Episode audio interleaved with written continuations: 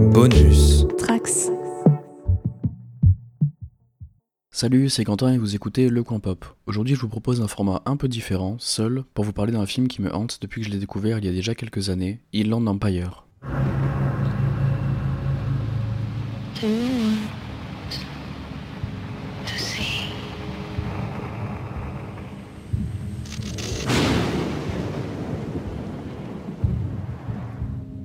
Have a new role to play, I hear.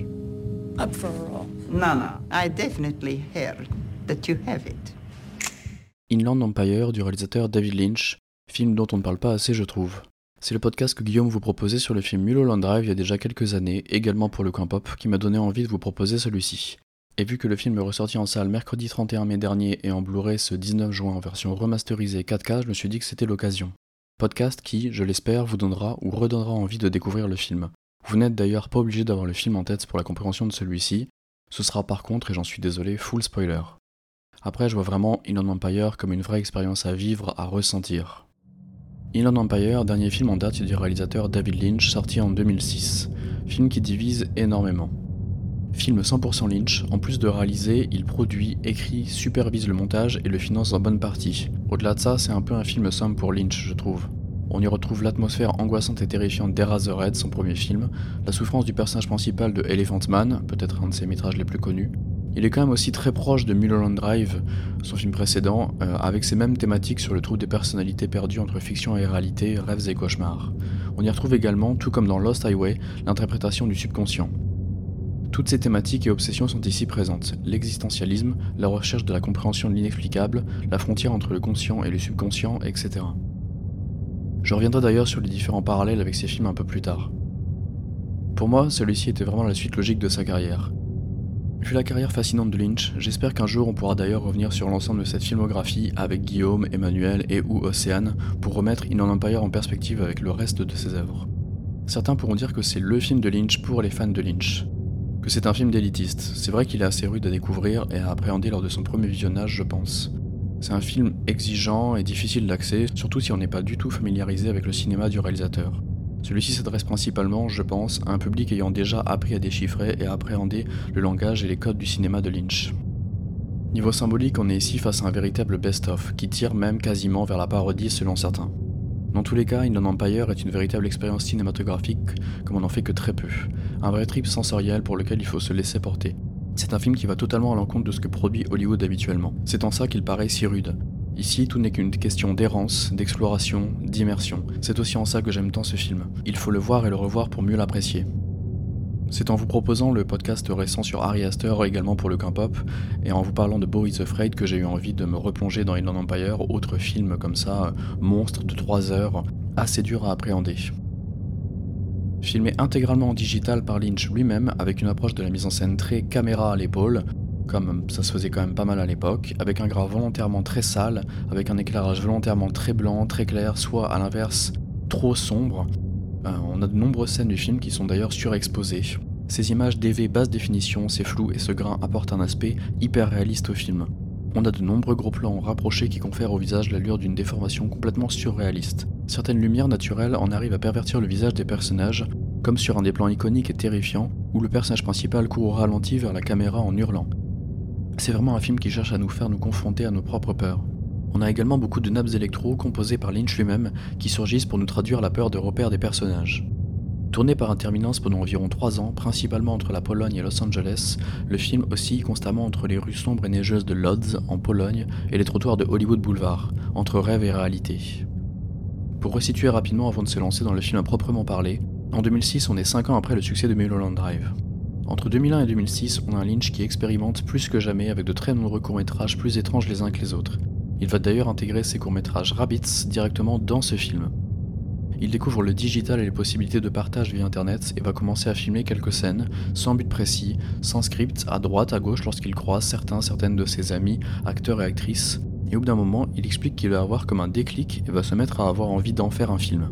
A mon avis, à ce moment-là, il n'est vraiment pas très à l'aise avec le succès de Mulholland Drive et l'attente des gens pour son long métrage suivant. C'est donc un film qui va parler d'Hollywood et de son cinéma. On va suivre le parcours d'une actrice, un peu comme dans Mulholland Drive, et de son impact sur le spectateur, via le personnage de la Lost Girl, dont on reparlera après. Du coup, il leur sort un film très noir, vachement nihiliste, qui représente quasiment l'apogée du travail de Lynch au cinéma. J'y vois vraiment la suite de la réflexion de Lynch menée sur l'ensemble de sa filmographie et une auto-analyse de l'univers de Lynch lui-même. C'est pas pour rien que c'est son dernier film.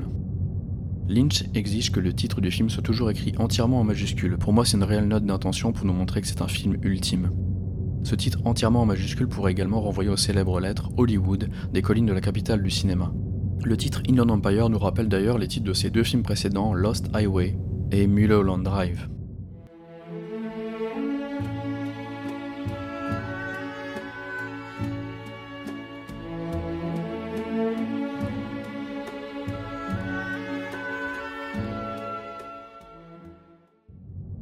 On va donc y suivre l'histoire de Nikki Grace, interprétée par l'immense Laura Dern, une actrice qui pense s'épanouir dans un monde qu'elle pense être réel, le cinéma. Elle s'embarque dans le tournage du remake d'un film inachevé et se trouve larguée dans un monde cauchemardesque. On va au fur et à mesure des presque 3 heures du long métrage la voir osciller entre les mondes, comprenez ici réel et fiction, jusqu'à son empire intérieur, littéralement Inland Empire. Titre qui vient d'ailleurs du nom d'un des quartiers de Los Angeles. Pour vendre le film, Lynch dira simplement C'est à propos d'une jeune femme en détresse, c'est un mystère, c'est tout ce que j'ai à dire. Uh, this film will be made with uh, Studio Canal, a great French company that's done both The Straight Story and Mulholland Drive. Some of what I've been doing for DavidLynch.com will have a bearing on this film. In truth, I've been working on it for about two years. The name of the film is Inland Empire. Lynch installe les règles d'un voyage jonché de trous qu'il nous laisse libre de remplir. Avec un ensemble de détails plus ou moins surréalistes placés à des moments clés du récit, les compositions visuelles et sonores permettent de concevoir une ambiance réellement fascinante. Il y a une expérimentation hyper riche de bruitage et de sonorités inquiétantes tout le long du film. Ce film prouve que c'est vraiment quand on est au plus profond de l'univers du réalisateur que son art en est le plus riche et intéressant. Encore faut-il se laisser porter par la forme du récit pour en arriver jusque-là. Avant de nous lancer dans le film à proprement parler, j'aimerais revenir rapidement sur certains des différents parallèles avec ses films précédents que j'évoquais un peu plus tôt. Comme pour la majeure partie de ses œuvres cinématographiques, Lynch va ici faire surgir l'absurde au sein du quotidien. On y retrouve l'aspect drame conjugal d'Eraserhead, l'enquête policière comme pour Blue Velvet et Twin Peaks, la dérive mentale de Lost Highway, un peu de road movie à la Sailor et Lula, et surtout de la tragédie romantique comme sur son précédent, Mulholland Drive. On y retrouve toutes les thématiques de ses œuvres précédentes amour, séduction, sexe, culpabilité, jalousie, trahison, prostitution, vengeance et meurtre. Brutal fucking murder. Et c'est pareil comme pour la plupart de ses films et séries, le personnage central est travaillé par une psychose qui va déclencher un effondrement, avec pour origine une peur inavouable, secrète, terrifiante, qui donne alors sa propre logique à la narration et qui va fausser les perceptions, échanger les identités, créer le vertige.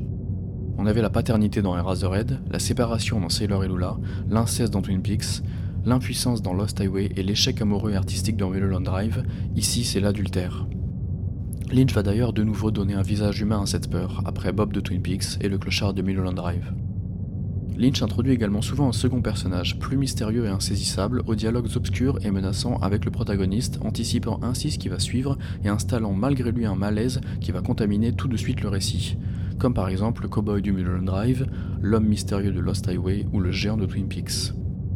Les deux personnages en question ne tardent pas à intervenir dans Inland Empire. Pour le premier, on devine dès les 5 premières minutes qu'il va s'agir de ce personnage inquiétant, surnommé le fantôme. Pour le second, c'est l'étrange voisine jouée par Grace Zabriskie, figure connue de la film de Lynch, qui s'invite chez l'actrice Nikki Grace, interprétée par Laura Dern donc, pour lui annoncer qu'elle a obtenu un nouveau rôle dans un film. Le temps de trois questions clés. Est-ce un film sur le mariage? Est-ce que votre mari est impliqué? Est-ce qu'il y a un meurtre dans votre film? You have a new role to play, I hear. Up for a role. But uh, I'm afraid far from getting it. No, no. I definitely heard that you have it. oh? Yes. It is an. It is an interesting role. Oh, yes, very. Is it about marriage? Um, perhaps in some ways, but um, Your husband, he's involved. No.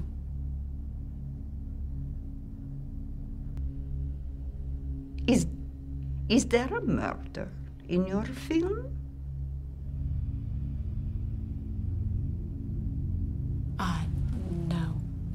The story. No. I think you are wrong about that. No. Brutal fucking murder. Gardez bien en tête ces trois questions qui vont réellement driver l'ensemble du métrage. Comme je le précisais un peu plus tôt, In Empire est un film sur l'adultère et le mariage. Ou plutôt sur la peur de voir un mariage imploser. On apprendra que les deux acteurs du film polonais original moururent jadis pour avoir commis un adultère, et cet adultère se cristallise à nouveau sur un tournage à Hollywood. Je vous propose maintenant de nous plonger ensemble plus en détail dans le film à proprement parler. Le but de cette analyse ne sera pas de décortiquer le film scène par scène et ne sera pas de chercher à expliquer l'intrigue du film, mais d'essayer de vous donner plutôt mon interprétation via quelques scènes clés, en se focalisant d'ailleurs plutôt principalement sur le début et la fin du film, en sachant que, comme d'habitude avec lui, chacun peut apporter sa propre interprétation au film. N'hésitez d'ailleurs pas à venir me contacter via les commentaires ou via mon Twitter pour me partager vos propres interprétations de celui-ci.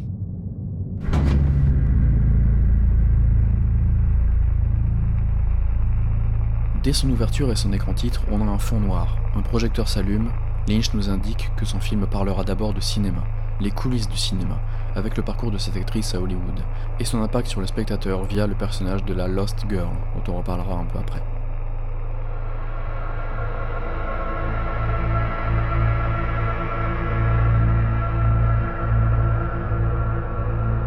Un vieux tourne-disque apparaît alors à l'image.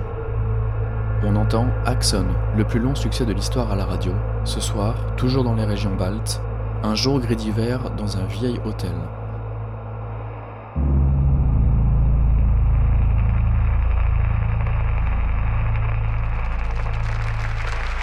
Axon N, the longest running radio play in history.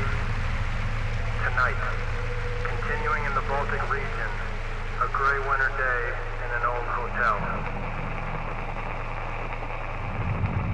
Le tourne-disque apparaît ici comme une symbole métaphorique. Il est simplement l'incarnation cinématographique de l'obsession du personnage principal féminin qui répète en boucle dans sa tête le même morceau de sa vie. Axon est le nom d'une pièce que le personnage de Laura Dern devra atteindre pour pouvoir accéder à la libération finale. Plusieurs parcours fléchés l'aideront à atteindre ce lieu intérieur tout le long du film. Ce plan sur le tourne-disque est accompagné par un fondu sur un œil fermé. Un personnage rêve exactement comme pour l'introduction de Mulholland Drive. Un jour gris d'hiver dans un vieil hôtel, c'est d'ailleurs littéralement ce qu'est en train de vivre le personnage de la Lost Girl. Débute alors une séquence de souvenirs. La temporalité passée est marquée ici par l'usage du noir et blanc. Exactement d'ailleurs comme pour Mulholland Drive, qui s'ouvrait lui aussi sur un souvenir. On y voit un homme et une femme qui semblent se prostituer, dont les têtes sont floutées. On pourrait d'ailleurs parler ici d'Eraserheads, comme le titre de son premier film. Ce que l'on y voit est l'adultère à l'origine de tout. On entend la musique Polish Poem, chantée par Christabel, autre muse du réalisateur, qu'on retrouvera d'ailleurs dans un rôle central de Twin Peaks The Return quelques années plus tard.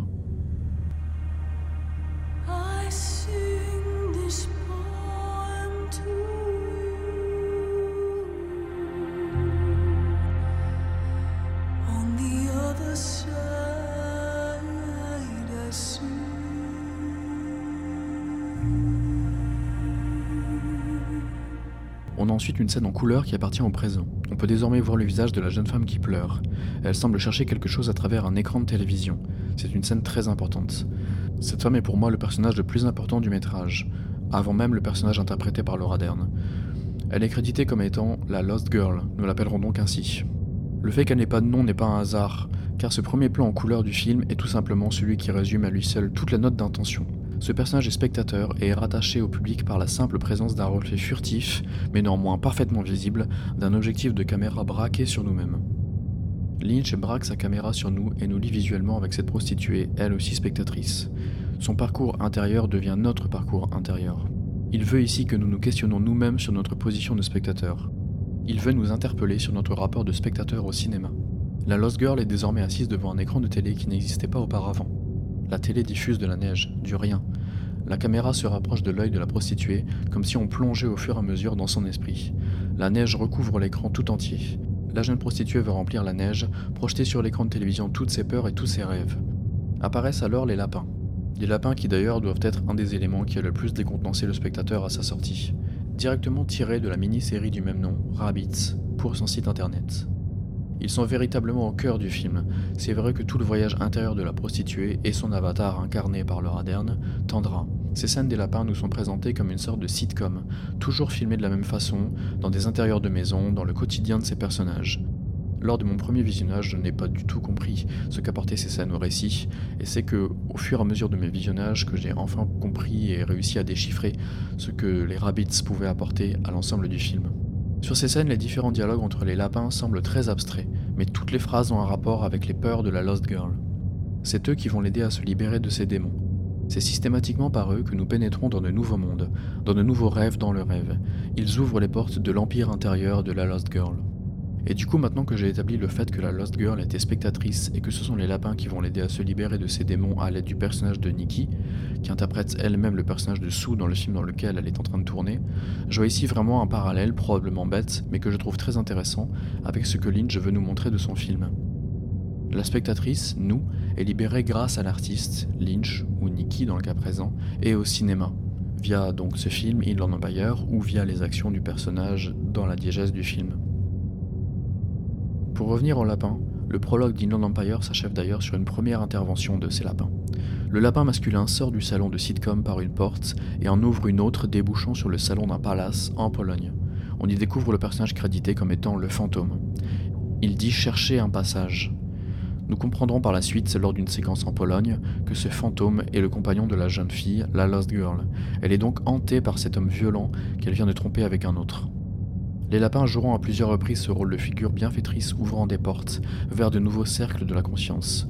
Au milieu du film, un des lapins ouvre brusquement un nouveau monde, celui d'un étrange confessionnal situé dans un immeuble délabré, chez une sorte de psy écoutant silencieusement les confessions de l'héroïne, donc avec le personnage de Nikki et de Sue, l'aidant à prendre conscience de tout ce qui a pu l'amener à la folie. De même, dans le dernier tiers du film, le lapin bloquant l'accès au fantôme réapparaît, guidant cette fois l'amant de la jeune fille perdue vers une séance de spiritisme où les deux amoureux pourront communiquer. La séance est dirigée par trois vieillards, aidant la prostituée à se révéler à l'homme qu'elle aime. Ces vieillards, par un effet de fondu enchaîné magnifique, se révéleront être les trois lapins. Lorsque le récit s'enclenche enfin réellement en faisant intervenir Nicky Grace et sa voisine, nous voilà dans la télévision, dans un ensemble de fiction, Inland Empire nous livre d'ailleurs un superbe portrait de femme, que ce soit la riche épouse, les prostituées, la mère comblée ou frustrée, l'amante mystérieuse, la victime sauvage, l'héroïne forte, etc. Comme le récit va s'orchestrer autour du personnage d'un film hollywoodien, Lynch ne va pas tarder à s'en donner à cœur joie dans l'exploitation de la mise en abîme. C'est d'ailleurs pour ça qu'on a souvent du mal à identifier si Laura Dern interprète Nikki ou Sue.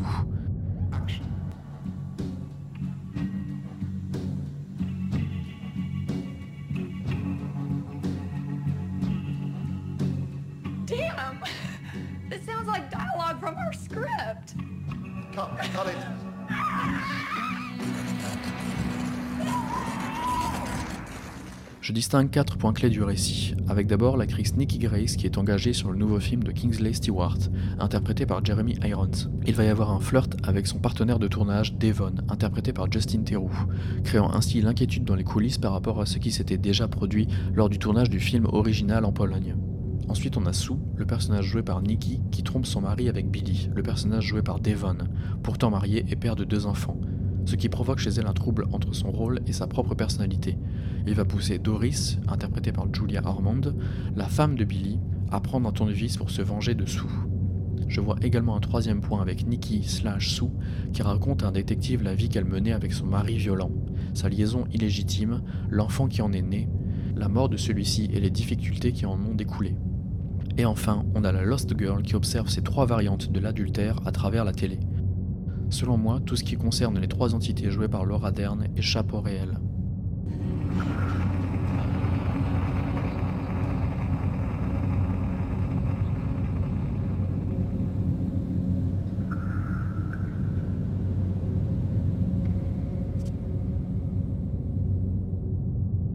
Inland Empire renoue avec une tactique déjà employée sur Mulholland Drive, à savoir le fait d'installer des symboles capitaux dès le premier quart d'heure, avec cette apparition du fantôme, les questions de la voisine, les rabbits, l'écran de télévision, etc.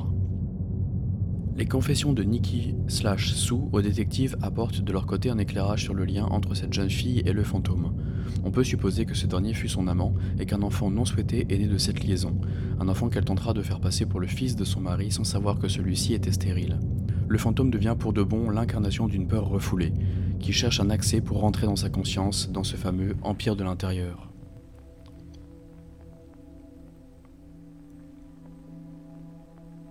C'est en se débarrassant de lui qu'elle aura l'opportunité de vivre heureuse avec son mari à la fin du film, happy end réellement inattendu. À un moment donné, on aura vu Doris se plaindre à la police d'être incitée au meurtre contre son gré, révélant en même temps la future arme du crime, un tournevis, planté dans son intestin ce qui fera d'ailleurs écho plus tard à l'affirmation d'une jeune SDF asiatique autour d'un trou reliant l'estomac et le vagin. Nul doute que l'emplacement de la blessure évoque un autre sujet refoulé par la Lost Girl, à savoir l'avortement. Avortement que l'on imagine souffler à son oreille par le fantôme, celui qui donne le tournevis à Doris. Ce n'est d'ailleurs pas un hasard si la voisine évoquait une légende sur un enfant masculin devenu l'incarnation du mal une fois sorti du ventre de sa mère. C'est vraiment un film riche de motifs et de répétitions, comme par exemple le motif de l'heure 9h45 cité par la voisine et qui sera indiqué dans une rue polonaise. Le curieux graffiti Axon qui signifie l'entrée de Nikki dans le monde parallèle. Le numéro de chambre numéro 47 dans lequel a eu lieu l'adultère. Un projecteur mal placé sur le tournage par Lynch lui-même. Si vous écoutez bien, c'est lui le chef opérateur. On y reconnaît sa voix. Projecteur mal placé qui illuminera la scène finale une fois le bon emplacement trouvé. Ou encore cette étrange manie qu'a Freddy, joué par Harry Dean Stanton, autre favori de Lynch, de demander de l'argent à tout le monde. Comme si la misère s'était elle aussi incrustée à Hollywood. Après avoir tué le fantôme, apparaîtra le visage affreusement déformé du personnage de Laura Dern. La porte derrière laquelle se trouvent les lapins s'ouvre. La Lost Girl a donc vaincu ses démons par le cinéma. C'est d'ailleurs pour ça qu'on voit à ce moment-là deux prostituées courant joyeusement dans un couloir de l'hôtel. Elle va retrouver son mari apaisé. De son côté, le personnage de Laura Dern prend enfin conscience de sa nature de personnage de fiction. Elle est applaudie par un public en délire, la remerciant pour tout son voyage parcouru au plus profond de l'âme humaine, au risque de s'y perdre.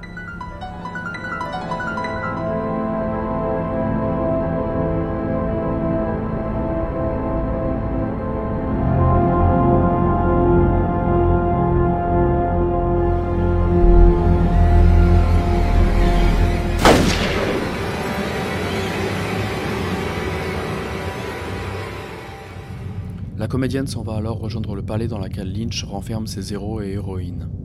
Une doublure portant la perruque de Patricia Arquette dans Lost Highway jette un regard à Laura Haring, qui elle-même jouait dans Mulholland Drive. Celle-ci qui envoie un baiser au personnage de Laura Dern, figure centrale de Inland Empire. On est ici face à la dernière scène du film, peut-être une des plus marquantes, l'épilogue.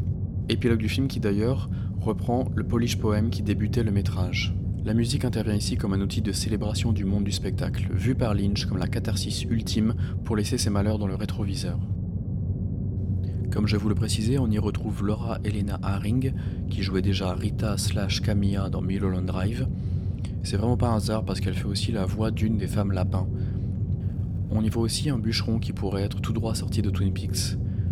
On a là une ambiance qui nous fait justement penser au bar de Twin Peaks, au jazz club de Lost Highway, ou même au Silencio de Mulholland Drive.